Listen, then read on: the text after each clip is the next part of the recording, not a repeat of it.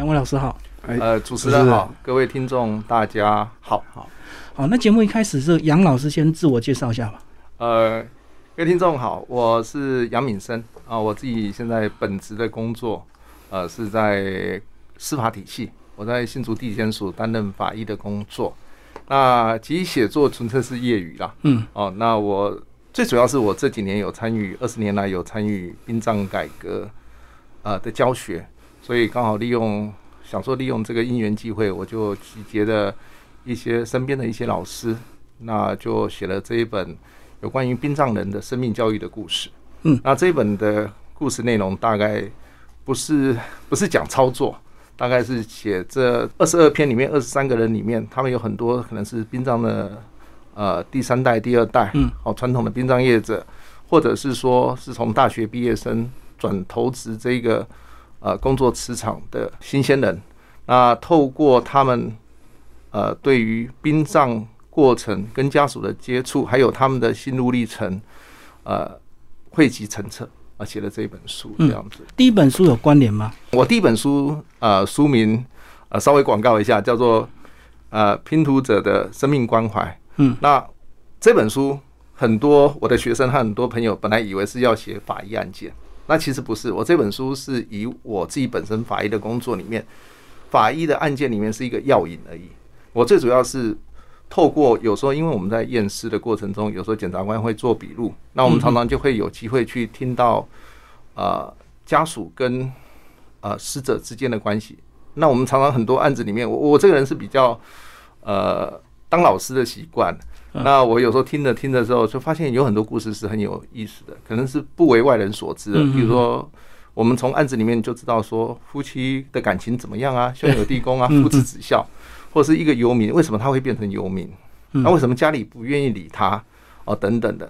所以我是以法医的这个案子，不是写法医的如何杀人的过程、破案的过程，而是接触这个案子里面去探讨生命。哦，这个。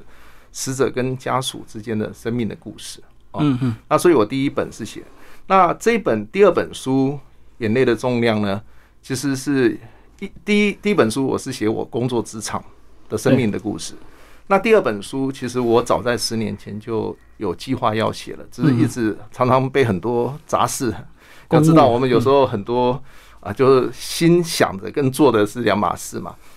那刚好是这次疫情的关系，我原本排好的到国外教育训练啊、上课的规划就被延迟了。那突然有一天，几个老师聚在一起，我就把我这个构想跟大家分享。我说：“哎，我很想写一本殡葬的。”他说：“老师，你要写殡葬改革？”我说：“不是，我想要类似像第一本书一样，第一本书是写法医，第二本书是写我的教学二十年来。”在教学里面，我教学里面大概绝大部分是在教做殡葬的教育训练，嗯嗯，按殡葬的课程。那我也接触，因为我自己本身的职场的关系，所以我就接触了很多殡葬业者。是，那我就有跟他们想说，哎，我想要透过我自己的模式去访问一些身边的殡葬人，那去各行各业，这殡葬里面也有分很多不同的领域的。嗯嗯，我希望去探讨一下他们的内心世界，因为呃。主持人，您大概就知道，一般我们上节目的大概都是殡葬人被定位都是七月最多嘛，嗯，谈鬼的故事。对，可是我我是以一个老师的角度，我是觉得说，殡葬人除了讲鬼以外，应该还有一些是更能够让人家去了解的东西，这就是生命的故事。嗯，更人性的部分，对，更更有关于比较接地气的感觉。对对对，就说我们不是因为有时候。综艺节目可能偏牵扯到娱乐的问题，可是我是比较想要比较很真实的面去呈现这个职业，嗯哼，这个职业的它的甘苦谈，甚至它的乐趣和他的意义和目的这样子，嗯，所以我才会写的计划写这本书这样子。好，那接下来我们请那个呃瑞老师也自我介绍一下。好，谢谢主持人。那跟各位观众问好，我是中华易经研习推广协会的理事长瑞朝义。嗯，那我会跟这本书有因缘，其实应该这样讲，我其实也是养法，因为受他的鼓励跟影响，所以我大概将近五十岁的时候才开始进入读大学研究所，一路把它读过来。那都在殡葬这个产业。嗯，那虽然我自己的本业是在民俗宗教，还有易经所谓的命理风水地理这一块，但是我一直觉得面对生命，其实有更多我们要关注的。所以我一直认为，其实悲伤抚慰才是殡葬最重要的核心。嗯嗯。那法医他杨法医他有非常的热忱，面对看到，尤其是他在投入遗体修复这块，他虽然是法医，可是投入遗体修复这是一个非常有使命的事情。所以我说他感动，我也跟他学习，他领导我们，然后在遗体修复这个领域里面，除了知识，也从实物上面去做了很多的突破跟改革。啊，甚至这一路上跟着他呃到香港。呃，去参加世界殡葬年会哦，连续四五年的时间都是由他来表演所谓的遗体修复的技术，从知识到做法到对家属的悲伤抚慰产生了什么影响？嗯那我自己虽然我在我们刚杨宝一讲，很多人喜欢谈鬼，那我一辈子跟这这些看不到领域。接触了，可是我觉得有更重要的情操，就是面对生命的态度。嗯，那特别当很多人面对丧亲的时候，他其实最需要的是透过活动来达到悲伤抚慰的效果。那我们常常有一句话讲，哎，看到人家丧亲，我们都会讲啊，节哀顺变。但是这句话在悲伤抚慰的角度其实是不对的啊，因为。悲伤是不需要节制的，让你一节制，应该宣泄。对他要能够，所以面对悲伤是要面对悲伤，经历悲伤，才有办法走出悲伤。那其中的元素就是活动。嗯，好，那我记得马来西亚有一个曾广志老师，他最近因为他父亲过世，所以他就提出了一个角角度，叫做觉哀顺变。哦，觉觉悟的觉，感觉的觉。嗯嗯。好，那透过理解跟感觉。找到悲伤的元素，回回溯过去跟亲人的生命经验，那从这样来走出悲伤，甚至从走出悲伤的过程找到生命的价值，那这个就需要透过活动。嗯嗯，所以我一路跟杨法医，我们就是陪着，是就是跟着他来做遗体修复的这样的一个工作。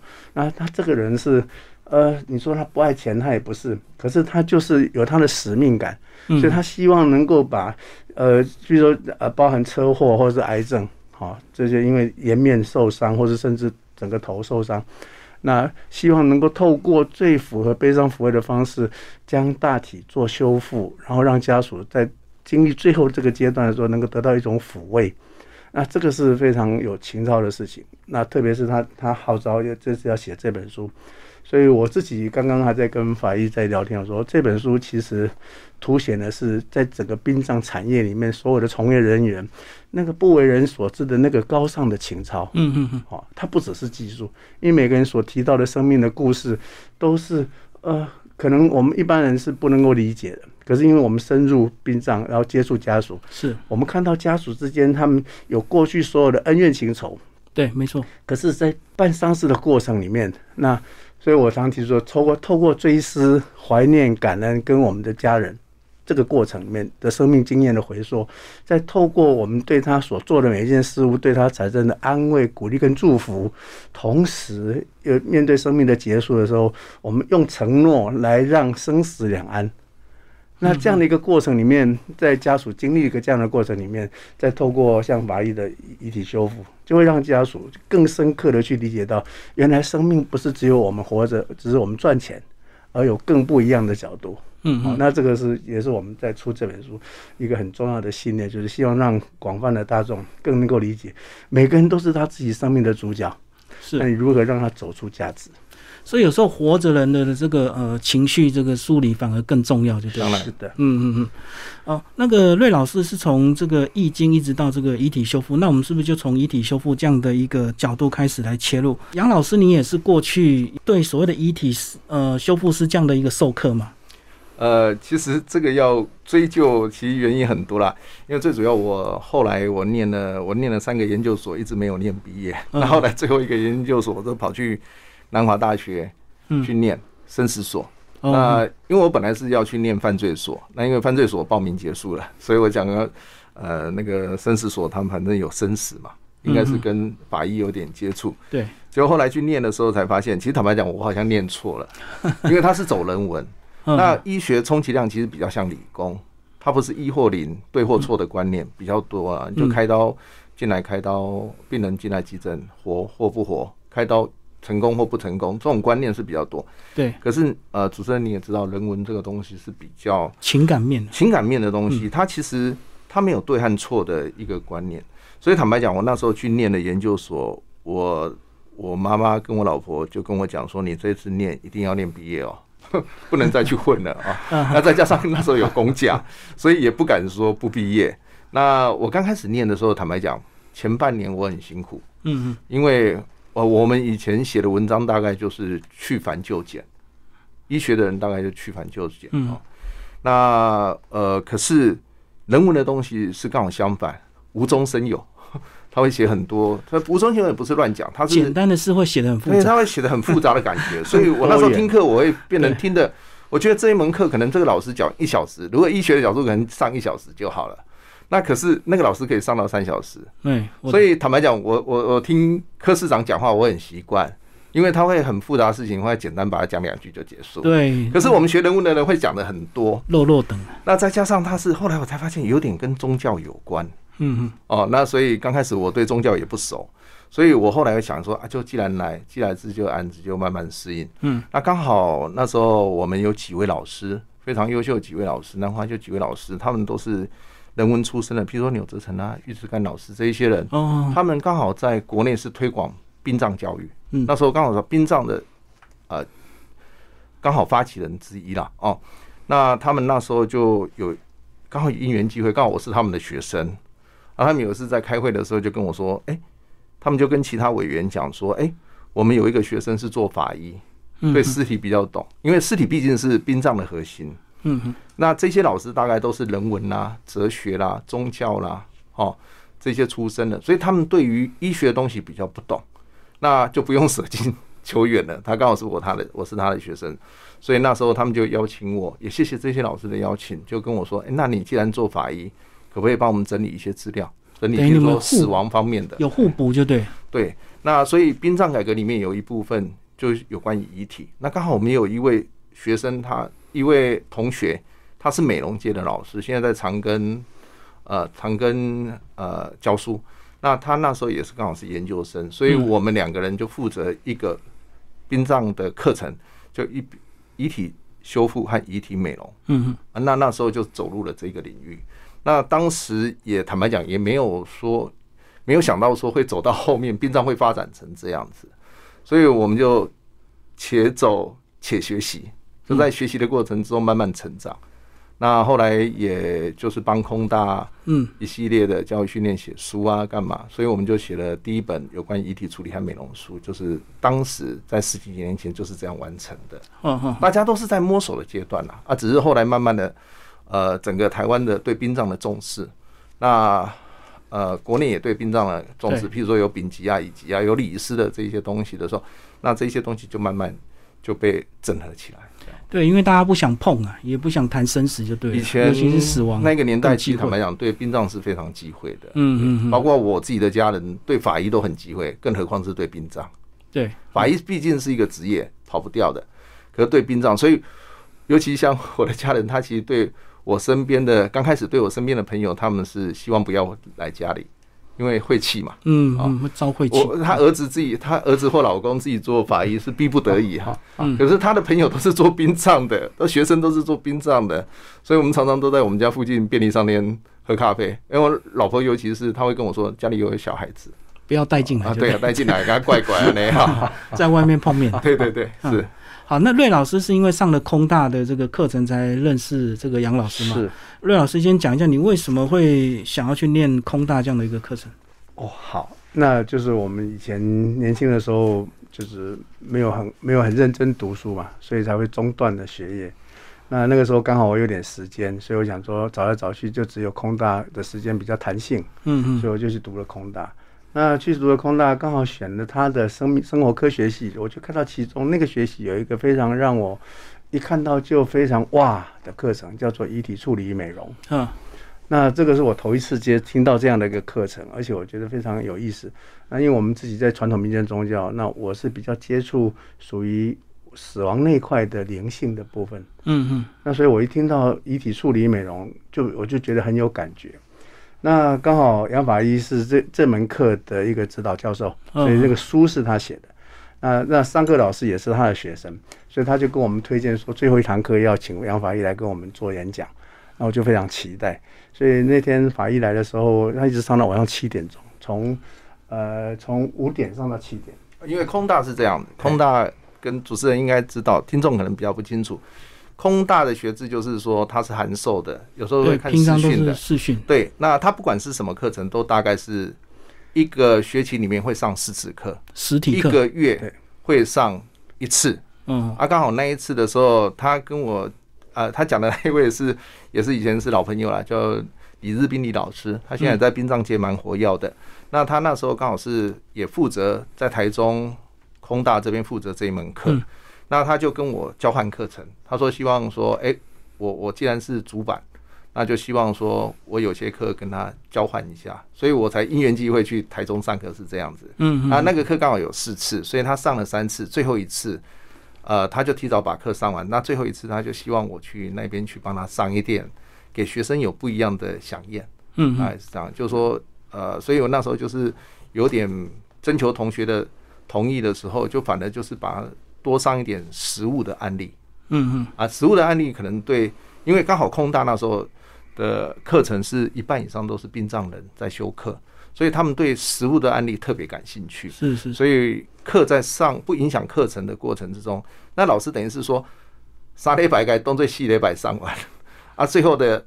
一个小时加码，对，就加码，就叫我去帮他上实体的课程，实体的遗遗体修复，对，遗体修复的课程。嗯，那因为他们是空大是有两，那时候空大那时候很多学生念，所以有两个班，所以就是就等于上了四个小时就对了。嗯，上了整整上了四个小时这样子。那听完课有兴趣跟实际进入所谓的 CRT 教育训练团队，这个就是实际的这个遗体修复团队嘛？实际进入还是要有一点勇气吧。呃，刚好因为我是在这个产业里面，所以对于王者的抚慰对我来讲是一个非常熟悉的事情。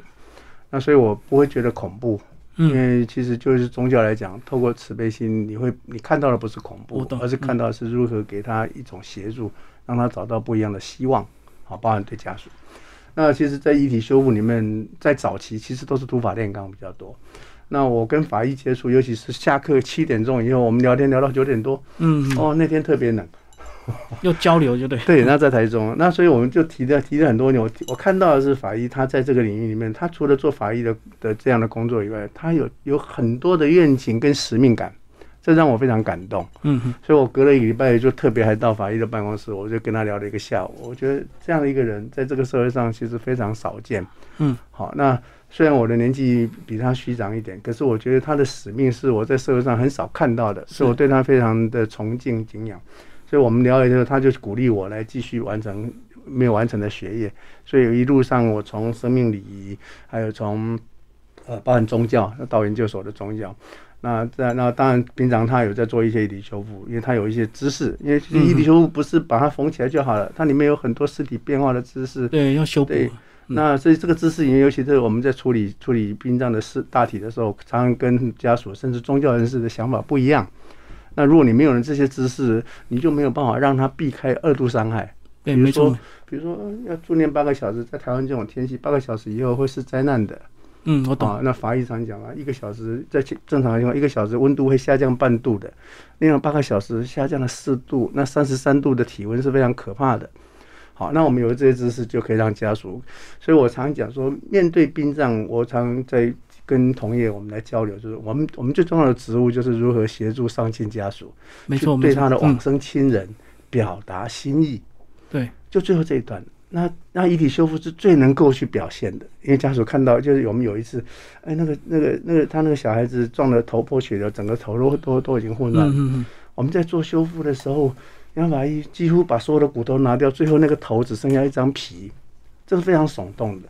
可是我看到那张皮在经过它的特殊的技术，尤其我们它有一个人体人工骨头，再把它骨头重建，头骨重建，然后再填充，整个脸就回来了。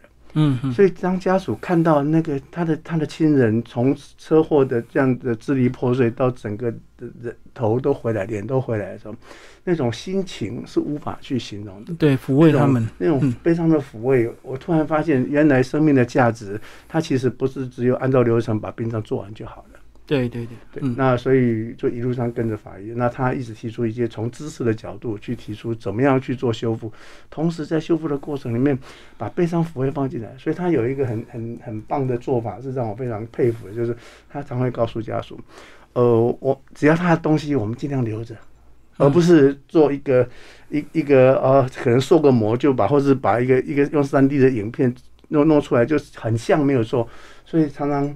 呃，把万一把把家把这个遗体呢做成刘德华，那就惨了。嗯，要把他的这个本来的样子是保留本来的样貌，那这个做的更漂亮。是是，而且所以保留他原来的的他他属于他的东西。所以我对，可是这样讲很简单，可是做法是非常困难的，因为会不像。嗯嗯，啊，因为尸体变化会会跟我们不是我们所想象的。所以，我对于他这样的愿意用这样的态度去面对遗体、面对家属，这个是让我非常完全。我想说，好，那这辈子这个事情就是很有价值，要做到底。是是，我们就一路。所以，当然，他他一个人这也是非常有挫折，因为这个产业非常的多元复杂。好，那我常常讲，这个殡葬产业是仅次于金融业最现实的行业。嗯嗯。啊，不要看他表面上穿的西装光鲜亮丽亮丽，可是他其实有很多很现实的事情。我知道。那在这个产业里面，包含要写这本书，也经历过很多的挫折跟打击，他多花了好多钱，我们都觉得很不舍。那所以他这就是因为有个信念，他才愿意做这样的事情。那这个是确定对人有帮忙的。嗯。那我们协助的家属，让他重新在这个过程里面找到价值。嗯。好，那这大概就是我们觉得这辈子最棒的事情。我知道殡葬业一定有很多美感，不希望被写出来。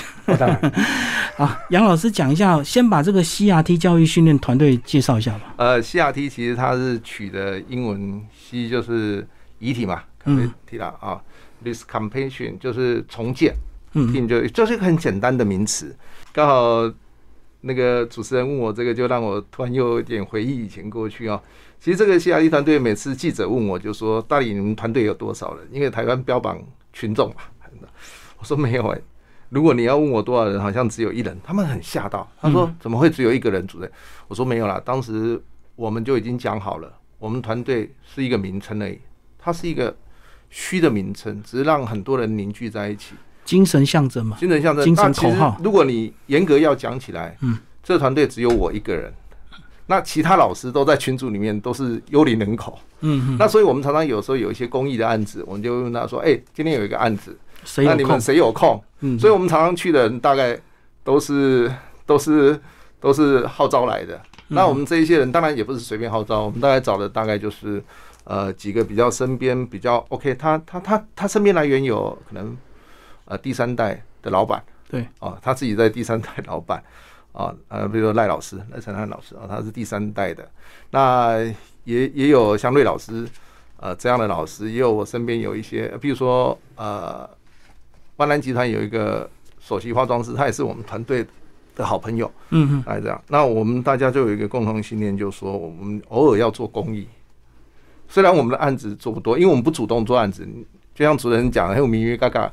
但最凶罪好像会好意会变成造成人家的困扰，与民争利，对对对对，所以我们其实是做有缘人呐。我常常觉得是有缘人，哦，有缘人。那西雅利团队这个是有注册的，我当时很很很好玩，我就把它注册，还有 logo。嗯那后来有一次，他们就跟我说：“杨老师，如果要注册的时候，对，你要注册的时候，你要不要呃去把它申请专利？”我就说：“我说我不想要申请专利。”我希望能够让大家以后能够用这个名词“遗体修复”这个名词。嗯，我说我注册只是要去画一个 logo，好像有人家知道这一件事。所以后来几年之后，当我看到很多从没有到有，看很多团队，他们有台湾有很多什么修复团队、修复团队，我都觉得很开心。嗯，很多人说：“哎，老师你不会太 care？” 我说：“不会啊。”我们当时做老师，我们这群人的目的就是希望能够让遗体受到社会大众的注意。能够让家属达到悲伤辅导作用，所以他只是把殡葬这个领域，譬如说殡葬是殡殓葬嘛，以前叫殡葬，那我介入的时候，我把殡殡葬的殡拉出来变殓，殓就是洗穿入殓化妆嘛，让这一群原本默默在幕后的人能够浮出台面，告诉呃这些家属或告诉社会人士说，他们是殡葬一群默默幕后工作的很。呃，很很重要的一群人，他们或许他们的赚的钱不多，或许他们的工资不高，受社会地位不高，嗯，可他们却是在殡葬整个流程里面，可能不是穿西装打领带站在前面让你们看到那些光鲜亮丽的主持人，第一人员，可是他是在做幕后幕帘后面的人。那这几年开始，因为台湾也殡葬改革还蛮不错，我们台湾其实，在华人地区算是数一数二，在遗体修复上面做的不错。这几年，嗯，那所以当我看到很多后生晚辈或很多团体，他们能够呃跳出来做这个领域的时候，其实我反而是觉得得到一个很真正实质的回报。那当然，这个回报不是钱呐，反而是精神上回报。所以其实我在殡葬遗体处理里面，我有很多专有名词。我反而都觉得，当他们用的时候，甚至有很多学生用了我遗体处理的学书去教学。他老师不好意思，我可不可以直接翻牌去教学？我说没关系。当我书卖给你或送给你的时候，这本书就是你的。嗯，那你我觉得知识的可贵是在于分享和推广。知识的可贵不在于说啊，弄一个啊，你用了我的版权或怎么样？是是，对啊。所以刚才主持人有讲一个笑话，说明明嘎嘎不好意思，刚好相反，我觉得。这本书里面也有很多人，他会写到一些他比较深入的东西，我都觉得还蛮赞成，我都觉得蛮好的。比如说第一篇好了，我们的呃第一篇刘淑英老师这一篇是后来这一篇文章是变成我们书出版社是把这一篇当成这个书名叫《眼泪的重量》。刘淑英老师，嗯，呃，主持人应该知道，就是说他是一个国内很了不起的一体化妆师。一个人可以四十几年从事一份工作，是我很尊敬的。他是殡仪馆二馆的首席化妆师。嗯嗯。那他前年退休。他画过的名人很简单，有几个大家都知道，比如邓丽君。哦。还有郭台铭。对，有提到郭董他的太太夫人哦，都是出自于他的手，所以他代表他是我们呃公部门里面的台柱哦。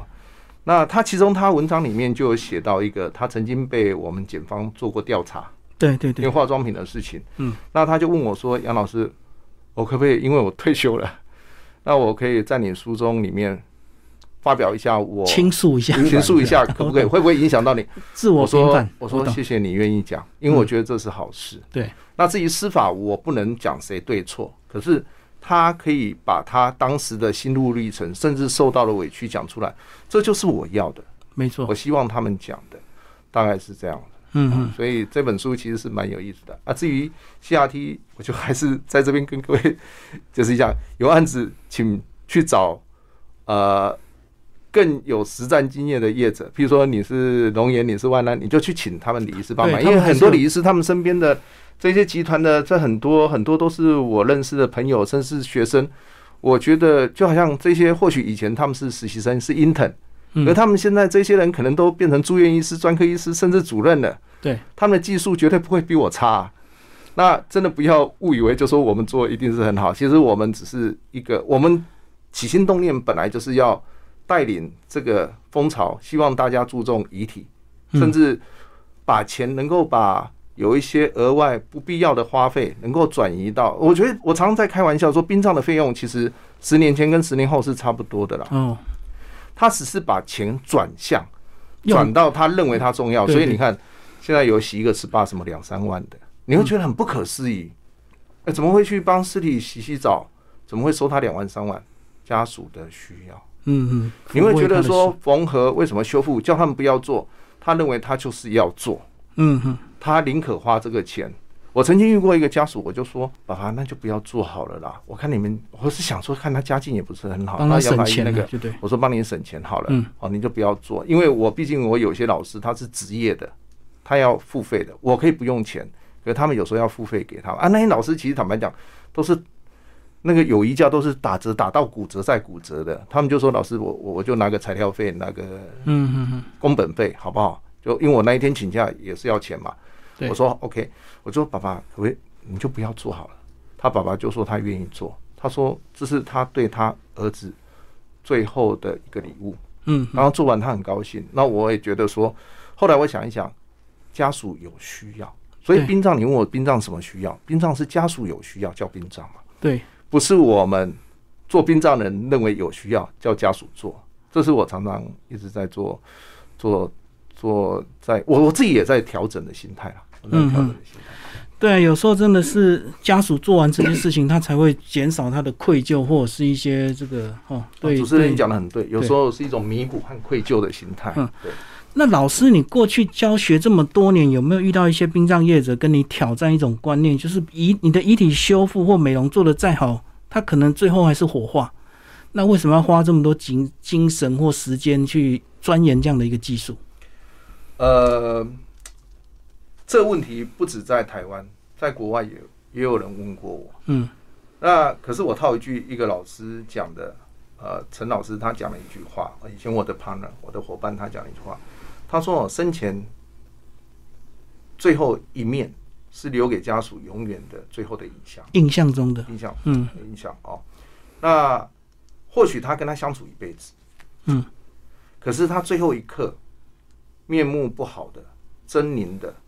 血肉模糊的，对他的子女，对他的家人，这是一辈子的伤痛。哦，那这种伤痛是我们外人不能理解的。直到我爸爸过世的时候，我才能更能更深的体会。我们当然讲别人都讲的很云淡风轻嘛，啊，对。可是自己遇到的时候，比如说我爸爸被车祸碾压，嗯哼，那我爸爸就开刀，紧急动了三次手术，到我的母校长庚医学院开刀，可能他肠子那些都裸弱了，嗯哼。那我本来要自己拿缝合针把它缝起来。那我的学生就跑过来就说他们要帮忙做，嗯，哦，一路做，哦，他说老师自己不要做自己的家人呐，就跟开刀，哦我懂，哦，那种心情，我说没关系，他说不行，叫他们做完，做完之后，其实我看到我爸爸肚子回去了，我们全家人都哭得很大声，嗯嗯，因为他觉得这才是爸爸的感觉，不然因为可能有时候开刀啊，肠子裸露啊，或者是因为车祸的关系，所以不好看嘛，对，那你把它弄好的时候，我觉得，哎，我现在有时候回想一下，我爸爸出殡的时候身体是好的。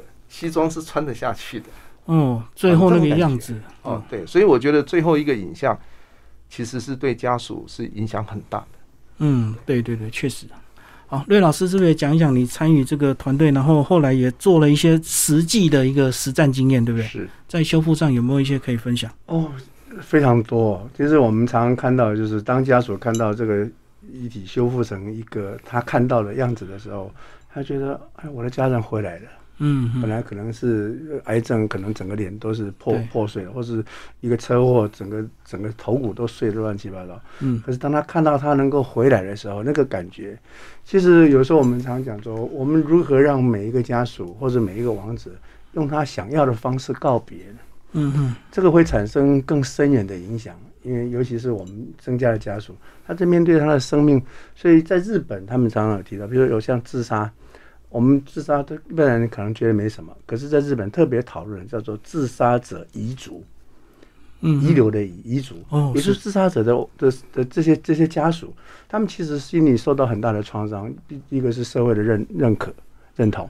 因为自杀毕竟是一个不名誉的事情，哦，然后他们在面对自己的悲伤，无法去透过仪式或透过对，呃，一个公众的礼仪去表达的时候，所以心里是非常伤痛。那如果我们从遗体修复的角度来看，这个人受伤了，或者是他车祸了，或者是癌症各方面，好，那当然杨法医特别坚持是自杀他不做，因为这是面对生命的一种态度。嗯，那除此之外，我们每一个案子，我们都会看到，不管我们做到多像。好，或者甚至他可能只有七成回来，可是家属看到他的，还是很高兴。那那个不，那个不是高兴，而是那是一种安慰。嗯嗯，他觉得他的家人可以好好的，就是在我们民俗里面，在我们民俗里面，他可以有一个头，可以回去见罗阎罗王，或者见他列祖列宗，哦，诸如此类，或者是看到他的家人可以回到那个原来他认识的那个样子，哦，他会觉得很安慰，他也认为亡者也会很安慰。那这个在不悲伤抚慰里面是一个非常重要的元素。嗯，那所以我们常常听到是他认为哦，他回来了，或者甚至，呃，他会去想到过去他的爸爸或者他的妈妈，他一生对他的种种，那那只是因为一个不可预不可避免的因缘而产生肢体的损耗损坏，那透过遗体修复的技术，让他感觉到他可以无挂碍的离开，那这个在人文上或是宗教上或者在民俗上面是一个非常重要的，那个是千金难买的。嗯，甚至很多人是带着遗憾离开的。嗯，好，那可以做这样的事情，那对我们来讲也是，可能是我们的使命吧。那特别是法医，我看到他这么坚持他的使命，但是他得罪了不少人。呃，对啊，因为殡葬业者还是过去有一些既得利益者嘛，对不对？是是，因为这个遗体修复的利益很大，对，好啊，但是他每次都收一点点钱，甚至还把钱还还包白包就把它包包回去，包回去，对，那他他常常觉得说啊，我们就不要家属不好过嘛，哦，那我们就收少一点钱。那其实我们对我们来讲，其实我们也没有很在乎这个事情，因为看到他愿意做这样的事情，我们都觉得这是一个神圣的使命。好，那但是最重要是看到家属因为这样的一个修复以后，而重新找到他对亡者生前的所有的种种的印象，甚至可以表达他的祝福了。嗯嗯嗯。好，因为祝福是一个最难最难的事情。你看他支离破碎，你怎么样都祝福不出来啊。可是你看他修复好了，那个祝福是可以完整被表达出来的。哦，你你你已经好了，一切都是啊，那不是只是一个口口号而已，而是真的好了。实际看到的，看到的遗体好，对对对，那你可以放心的离开，家里有我，我会怎么样怎么样？那这样的一个一一个一个承诺，也让两代人之间、民阳两间两两兆之间得到一种安定。是是，好，那我觉得这个才是最重要的。好。那也要请杨老师讲一下，你这二十三位的受访者，其实不管是从这个其他行业进来，或者是本业他们接受一些观念改革，也都是提到所谓的这个殡葬改革这样的一个观念。对，那你怎么样去让大家去认同这个工作？它毕竟它有一定的这个使命，而不是纯粹当做赚钱的工具这样。其实我常常觉得改革跟革命是有点差别啦。嗯，我之所以有人是慢慢来啊。对对对，呃，有人在跟我开玩笑说。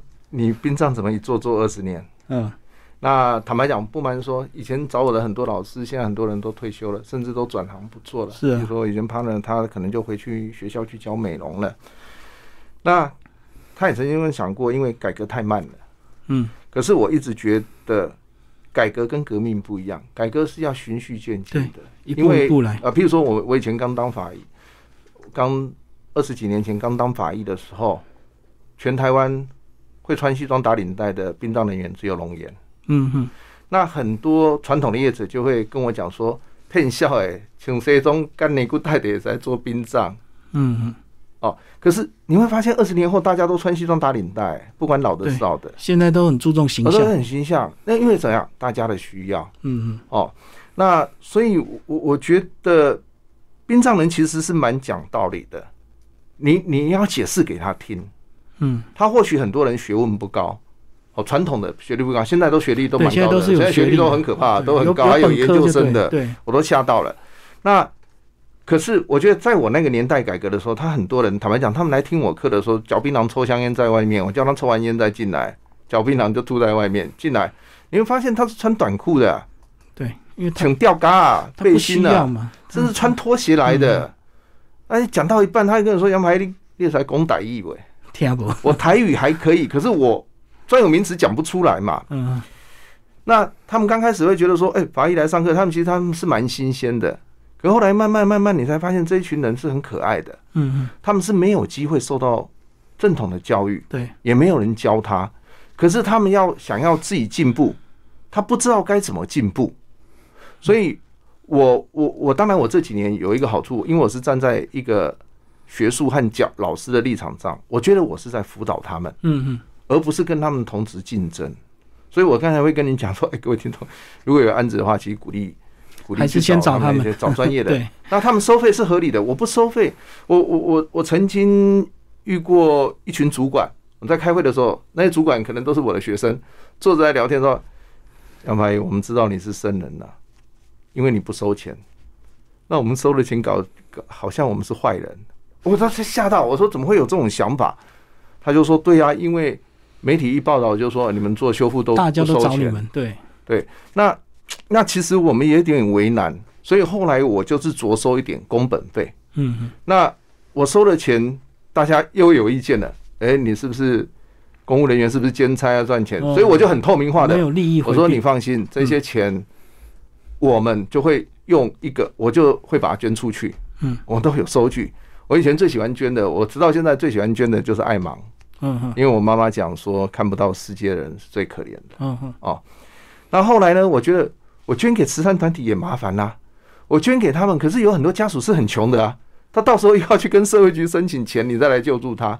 所以我们后来就做了一个很变通的方式：你捐给我，我看到你家属很穷，我就干脆包个白包，再贴点钱还给你，包回去，这样比较简单。嗯那我各位听众，如果你认为说殡葬做修复要收钱，你真的不要误会，它只是一个职业，它一个工作，他有收入，他有 income，他才有办法做他的工作，才能持续。那我们这一些，我们这些中生代的老师，我们是抱着乐趣和兴趣，为了要学学，刚开始说难听点，就是为了要写学术论文，所以去做修复。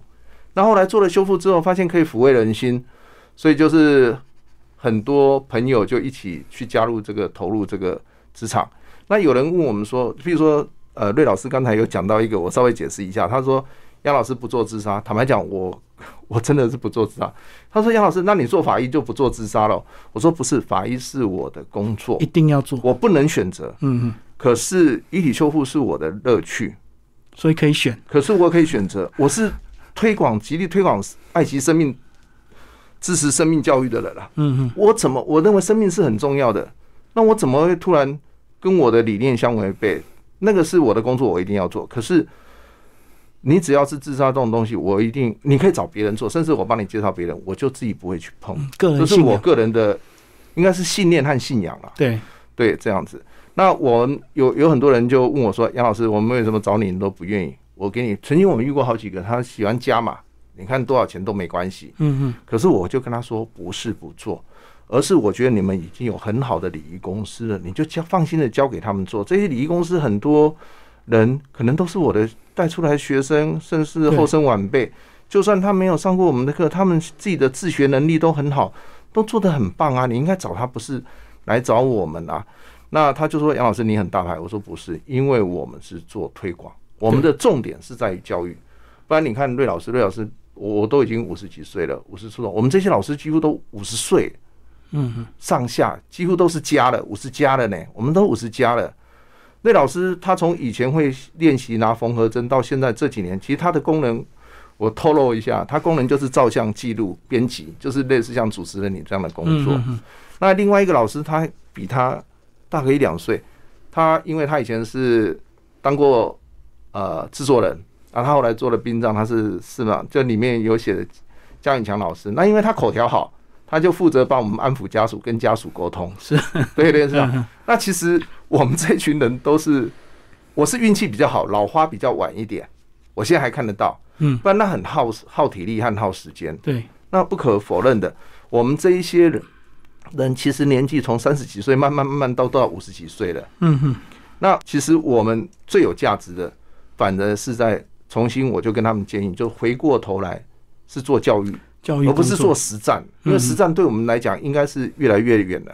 对，所以我们每次，比如说上一次六零一旅，我们一堆，我们好几个人做，搞不好年轻人三个人就可以，可是我们这些老头子、这些大叔，我们可能要动用五六个人。嗯哼，那做了三做了三天三夜之后，每个人腰酸背痛。那这是在我们十几年前不可能遇到的事。我们这十几年前，我们搞不好两天就做完，哪会做到三天？嗯，做到三。所以我认为教育其实最重要是要传承。对，传承就好像我我我觉得有有很多人就跟我说啊，老师谁做的好，谁做的不好。我说你只要耐下心来，静下心来，慢慢观察，跟他沟通，他就会做得很好嘛。嗯，你当然赶他赶他赶他，他当然就做不好嘛。你一天到晚跟他杀价，说那个人做的是两万，那你一万要不要做？那他当然，他心情不好，那些他心情不好，当然是手感就不好，手感不好，心情就不好，对大体就随便给你呼呼的呀。对呀，哦，所以我是觉得这种东西是互动。那至于说集结二十三个这些人，这些人其实都蛮有意思的。我刚开始有人很多人就跟我以前第一本书，以为我要写命案，那后来不是写命案。那我本来要写这本书的时候，很多老师还有很多朋友以为我是要写什么？他以为我是要写当 textbook 写殡葬流程。嗯我说不是不是，我纯粹就是要写他们的心路历程。所以很多受访者的老师，他们来给我受访的时候，他们带了很多引导的给息用品啦。他以为要做 SOP 啊？哎啦，做 SOP 的。我说嗯，我说要这个我就不用找你们了。哎，嗯嗯，要这个的话，我自己新竹的业者。叫他们给我一些相片，我自己写一写就好了。对对，我说我想要写一本跟人的故事、殡葬人的故事，对，这是人的故事，人性的故事。嗯，那也刚好这本书或许就可以给一些想要初学者的人可以看一看，想要从事这一行业的人看一看。而且这二十二篇里面有二十三个，一对是姐妹花，他们是第二代的，他爸爸是代表，代表为什么会去做殡葬？嗯，那做殡葬做做到自己老公死掉的时候，帮老公做服务。哇，哦，这就是一种故事，也蛮感人的。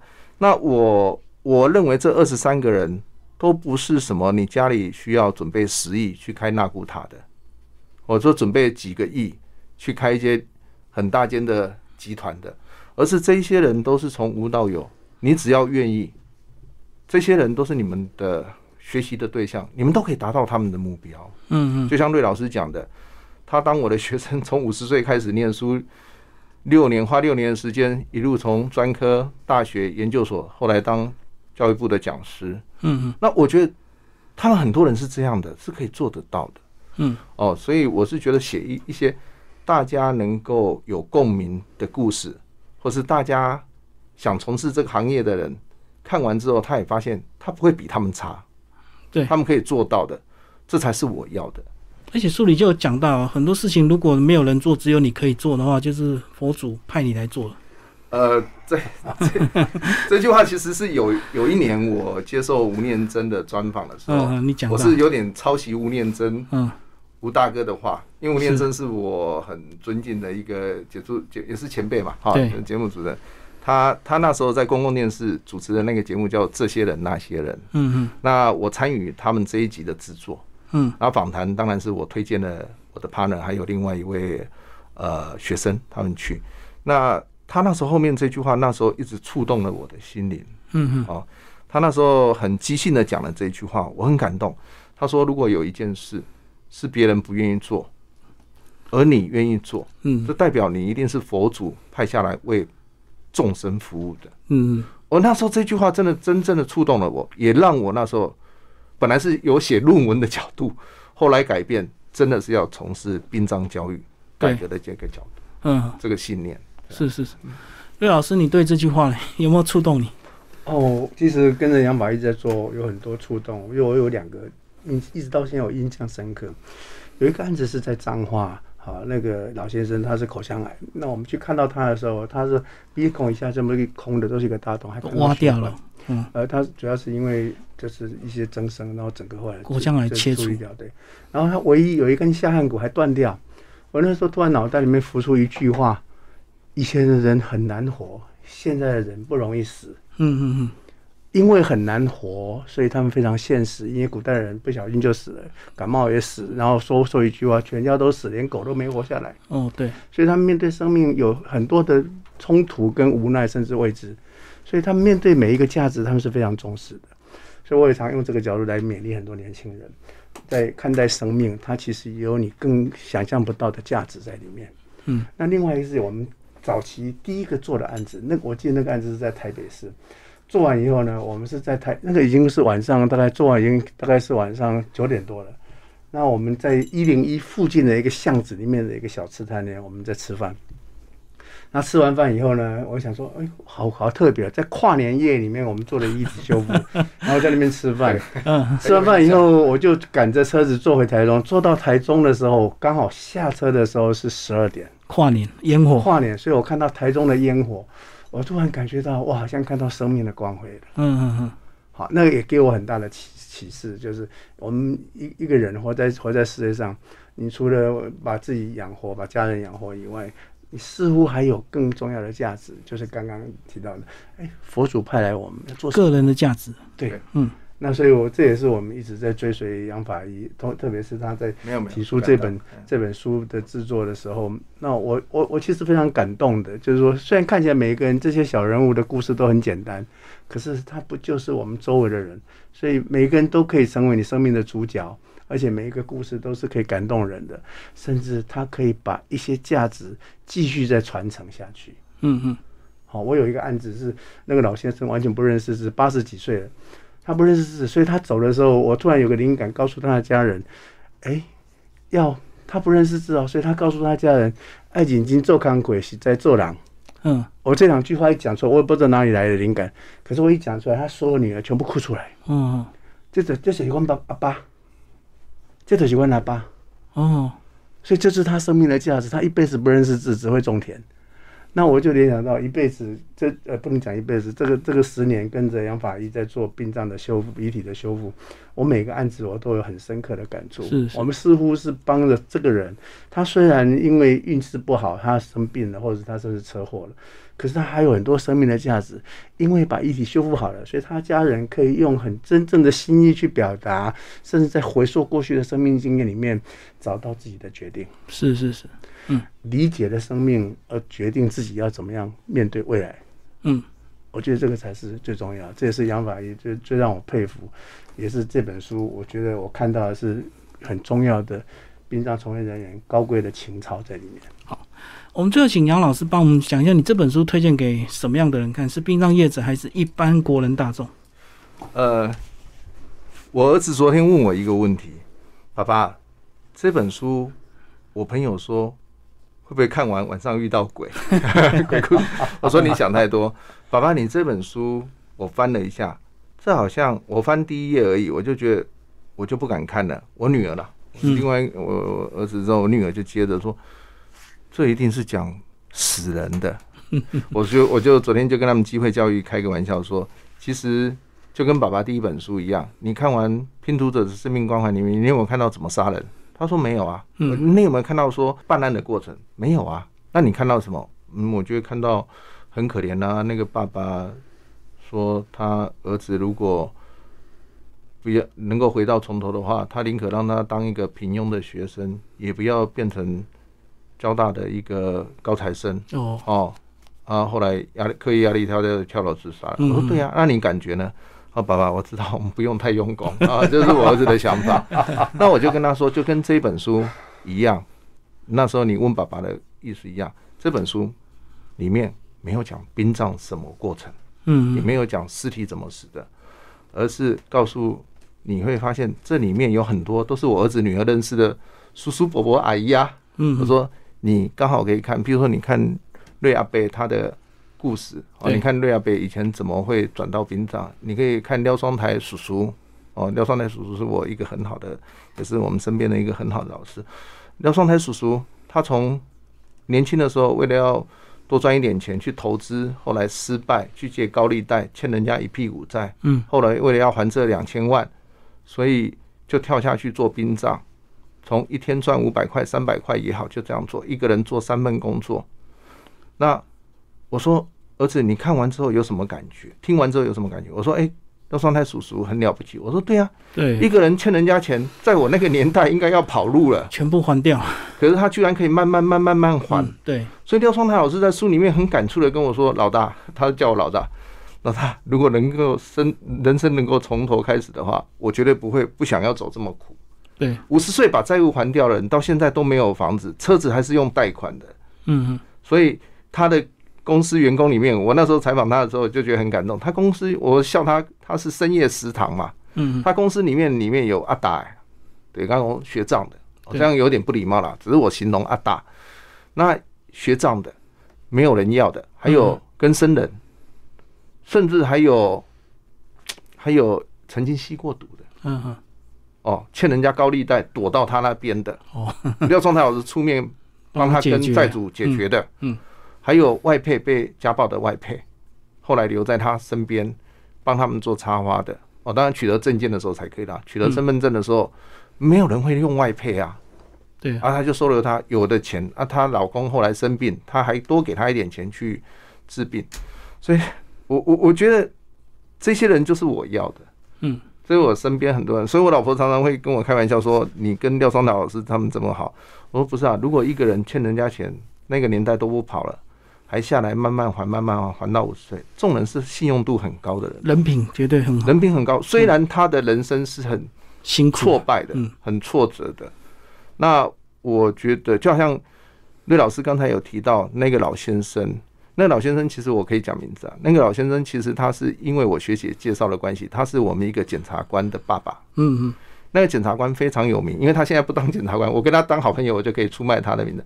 他叫做郑志文。嗯哼，哦，郑志文，他是我们国内第一个很了不起的去抓黑心油的。嗯，他后来结案，他跟我讲过一个故事。当他结案的时候，他爸爸刚好结案起诉的那一天，刚好是他爸爸断气。嗯。所以我觉得这种人我不帮他可以吗？他帮我们台湾社会做了很多这么多的大事，做了这么多好事，我只是帮他爸爸做修复。所以后来他当，即使他现在当了律师，我们还是很好的朋友。嗯嗯哦，所以呃，甚至还有一个案子是他是自杀的，我是第一次破例帮做自杀，就是他，因为他社区里面都是书记官，住了书记官、法官，一直打电话来撸我。我就说我不做自杀，后来他说，就瑞老师那时候也在旁边，我就跟他说，你要我做可以，我要破例收你钱，嗯哼，可我收了你的钱之后，我要捐出去，只要我捐多少，你就捐多少，好不好？嗯嗯，他跟我说好，就后来我才知道，我捐出去的钱，他 好像不止 double，是 triple，嗯，他直到已经十年了之前的事哦，他直到现在都还在捐。